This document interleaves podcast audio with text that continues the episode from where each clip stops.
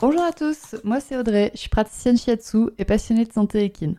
Et tous les vendredis, je me mets au défi de vous partager un maximum d'informations et de pistes de réflexion sur un sujet lié à la santé de vos compagnons à crinière. J'embarque donc avec moi pour parler physiologie, émotions et relations, avec beaucoup de bonne humeur et surtout de la passion. C'est parti, je vous souhaite une bonne écoute.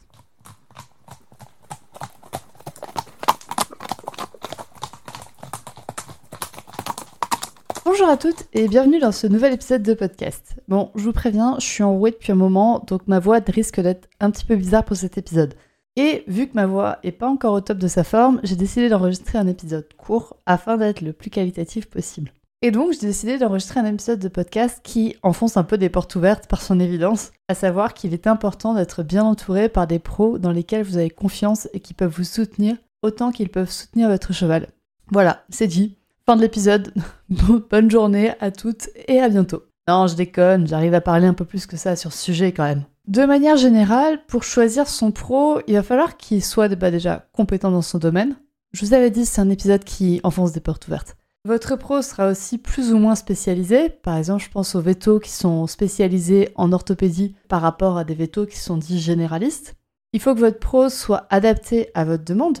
Par exemple, quand votre cheval boite, est ce qu'on appelle le maréchal ou le vétérinaire, lequel est le plus adapté? Et surtout, il va falloir un pro qui écoute et qui respecte votre demande et qui écoute et qui respecte aussi les besoins, les capacités de votre cheval. Et du coup, là, vous comprenez que forcément, il y a besoin d'avoir plusieurs professionnels adaptés à chaque besoin de votre cheval. Déjà, il va vous falloir un pro par gros besoin, par besoin essentiel et par des choses que vous allez avoir du mal à faire vous-même. Par exemple, il va vous falloir un vétérinaire pour des actes médicaux, ne serait-ce que pour des vaccins je vous souhaite de ne voir le vétérinaire que pour faire les vaccins de votre cheval. Mais ça peut arriver qu'il se blesse, qu'il y ait des boiteries, etc. Donc là, il va vous falloir un vétérinaire qui est compétent dans son domaine. Et en général, il va vous falloir aussi un vétérinaire, un généraliste, et puis d'autres pros plus ou moins spécialisés si votre cheval, euh, a des problèmes particuliers. Je pense par exemple à des problèmes oculaires. C'est des vétos qui sont beaucoup plus compétents dans le domaine des yeux que d'autres. Il y en a qui sont beaucoup plus compétents dans les problèmes métaboliques, d'autres dans les problèmes de pied, etc. En parlant de pied, il va vous falloir aussi un maréchal ou un pareur pour les pieds de votre cheval, selon vos besoins et vos envies en termes de ferrure ou pas. Il va vous falloir aussi un bon gérant de pension. En fait, j'aurais dû mettre en premier ce pro parce que c'est lui qui va souvent centraliser tous les autres professionnels de santé et qui est en première ligne pour voir si votre cheval va bien ou pas. Sauf si c'est vous qui prenez ce rôle de gérant de pension, on va dire, dans ce cas, sachez juste que ça peut être plus ou moins dur à tenir psychologiquement. Vous êtes prévenu, surtout si vous n'êtes pas sur le lieu de détention de votre cheval. C'est-à-dire que si vous avez votre cheval qui est plus loin de votre habitation que dans votre jardin, eh ben ça va être forcément plus difficile de voir quand est-ce que votre cheval va bien, quand est-ce qu'il va moins bien, etc. Un autre pro qui est pour moi essentiel, c'est une nutritionniste pour ne serait-ce que définir au moins une fois les besoins de votre cheval, le CMV, etc. Et ça va vraiment vous faire économiser de l'argent, autant d'un point de vue de la nourriture, parce que vous allez nourrir votre cheval avec juste ce qu'il faut, avec ce qui est essentiel pour lui, et ça va vous faire gagner de l'argent aussi d'un point de vue vétérinaire. Et le dernier pro qui est essentiel pour moi, c'est un moniteur d'équitation ou un coach ou une comportementaliste ou une sophrologue, enfin quelqu'un qui va pouvoir vous aider à comprendre votre cheval et le choix du professionnel va dépendre de vos besoins et de vos envies d'interaction avec votre cheval. Mais vous allez avoir besoin de quelqu'un pour comprendre votre cheval et pour bien interagir avec lui. Donc ça, c'est pour moi les cinq professionnels qui sont essentiels. Un vétérinaire, un maréchal, un bon gérant de pension, une nutritionniste et un moniteur d'équitation. Ensuite, les autres pros sont pour moi plus optionnels. C'est-à-dire que vous n'en aurez pas besoin de tous ces pros à la même fréquence tout le temps. Voire il y a des pros où vous n'en aurez pas besoin du tout. Et dans ces professions qui sont pour moi optionnelles, on va avoir les ostéopathes. Ouais, je sais, j'ai osé mettre l'ostéopathe dans des pros optionnels. Vous allez comprendre pourquoi. Il y a le shiatsu. Oui, parce que si je mets les ostéopathes, je mets aussi moi dans les professions qui sont optionnelles. On va avoir le masseur, le kinésiologue, le praticien en reiki et autres magnétiseurs, et les phytothérapeutes. Alors pourquoi est-ce que je mets ces professions en option? Parce que pour moi, vous n'avez pas besoin de tous ces pros en même temps, avec le même suivi, etc. Il va falloir tester et voir ce dont votre cheval a besoin, et le besoin peut évoluer au cours du temps. Alors, on s'entend. Si vous avez les moyens de faire intervenir tous ces pros de manière régulière, c'est vraiment le top du top pour votre cheval, pour sa santé et pour sa longévité, pour avoir un cheval qui vit en meilleure santé le plus longtemps possible. votre cheval ne s'en portera que mieux s'il voit l'ostéo trois fois par an, le shiatsu quatre fois par an, le masseur tous les mois, et qu'en plus il est suivi par un kinésiologue quand il y a besoin, et que la phytothérapeute lui adapte ses plantes au cours de l'année. Si vous pouvez offrir tout ça à votre cheval, eh ben allez-y, foncez. Pensez aussi à vous l'offrir à vous, ne vous oubliez pas en cours de route. Et donc si vous avez les moyens financiers d'offrir tout ça à votre cheval, vous pouvez arrêter la lecture de cet épisode.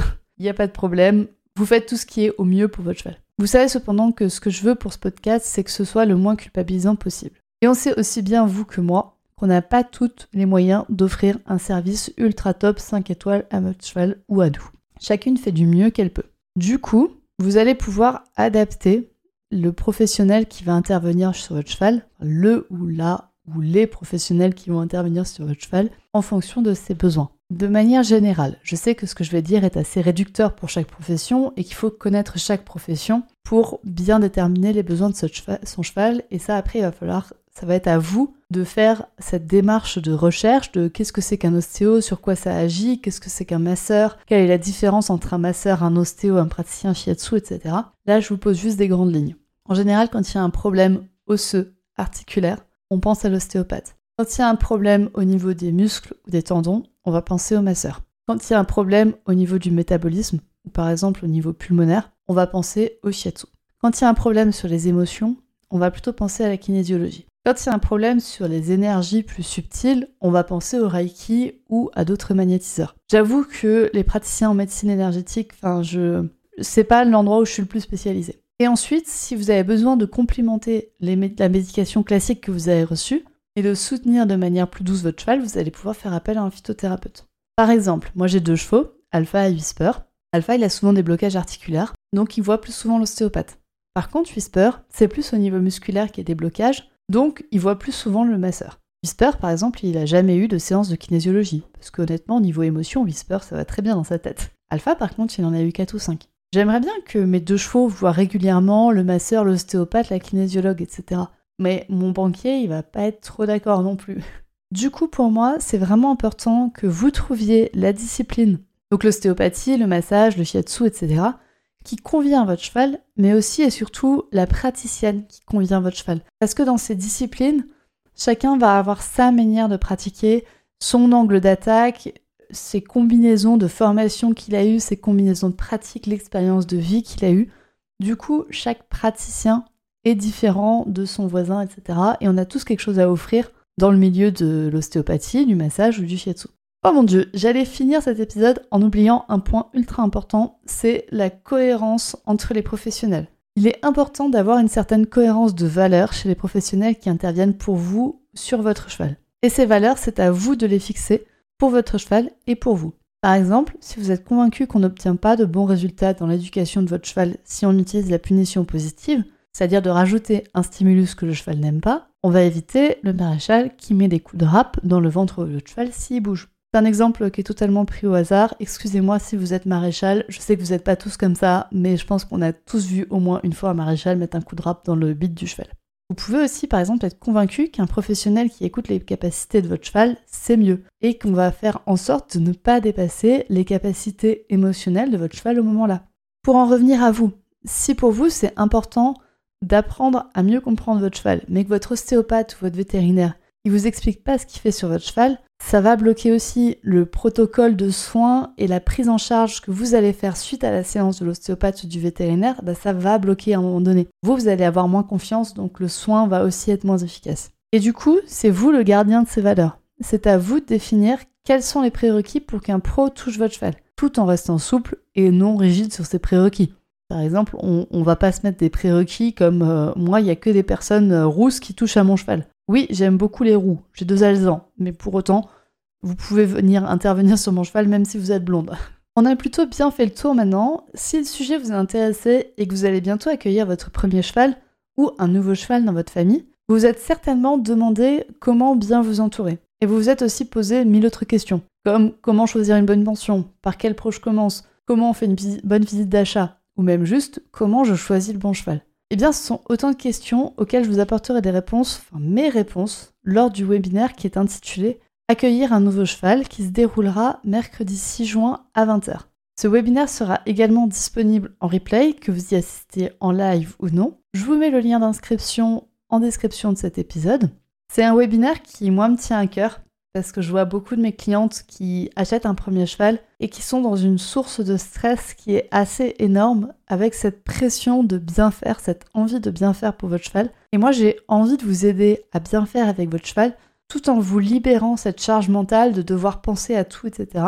Donc je vous invite pendant ce webinaire à définir ce qui est important pour vous, à définir ce qui est important pour votre cheval et du coup à vous libérer de l'espace mental pour pouvoir vraiment profiter de votre nouveau compagnon de vie de celui qui occupera toutes vos journées et toutes vos heures. Il y a déjà bien assez de soucis dans la vie et je veux faire en sorte que accueillir un nouveau cheval chez soi, ce soit le, moins de sources de stress possible et que tout se passe le mieux et que vous puissiez vraiment profiter à fond de votre nouveau compagnon. Et si vous avez envie d'être entouré de professionnels de qualité pour comprendre les émotions de votre cheval, je vous dis de rester connecté parce qu'il y a un super événement qui arrive bientôt concernant donc les émotions des chevaux et comment on peut aider notre cheval à mieux gérer ses émotions et comment nous on peut mieux comprendre les émotions de notre cheval. Je vous en dis bien plus la semaine prochaine, donc restez connectés et je vous dis à la semaine prochaine pour discuter de tout ça. Bonne journée Et voilà, c'est la fin de cet épisode du podcast Murmuréquin. J'espère que cet épisode vous a plu. Si c'est le cas, n'hésitez pas à venir me le dire sur Instagram ou par mail vous pouvez aussi partager l'épisode à une personne qui veut en apprendre plus sur les chevaux. Et si vous avez envie de soutenir un média qui a comme ambition de propager le savoir au plus grand nombre et ainsi d'améliorer la vie de nos compagnons à crinière, vous pouvez le faire dès aujourd'hui en faisant un don sur le compte Tipeee du podcast Murmurica. Je vous laisse donc le lien de mon compte Tipeee dans la description de cet épisode et je vous remercie au plus profond de mon cœur si vous m'aidez dans le projet fou de ce podcast qui est de rendre le savoir équin toujours plus accessible pour tout le monde. On se retrouve vendredi prochain pour un nouvel épisode. À bientôt!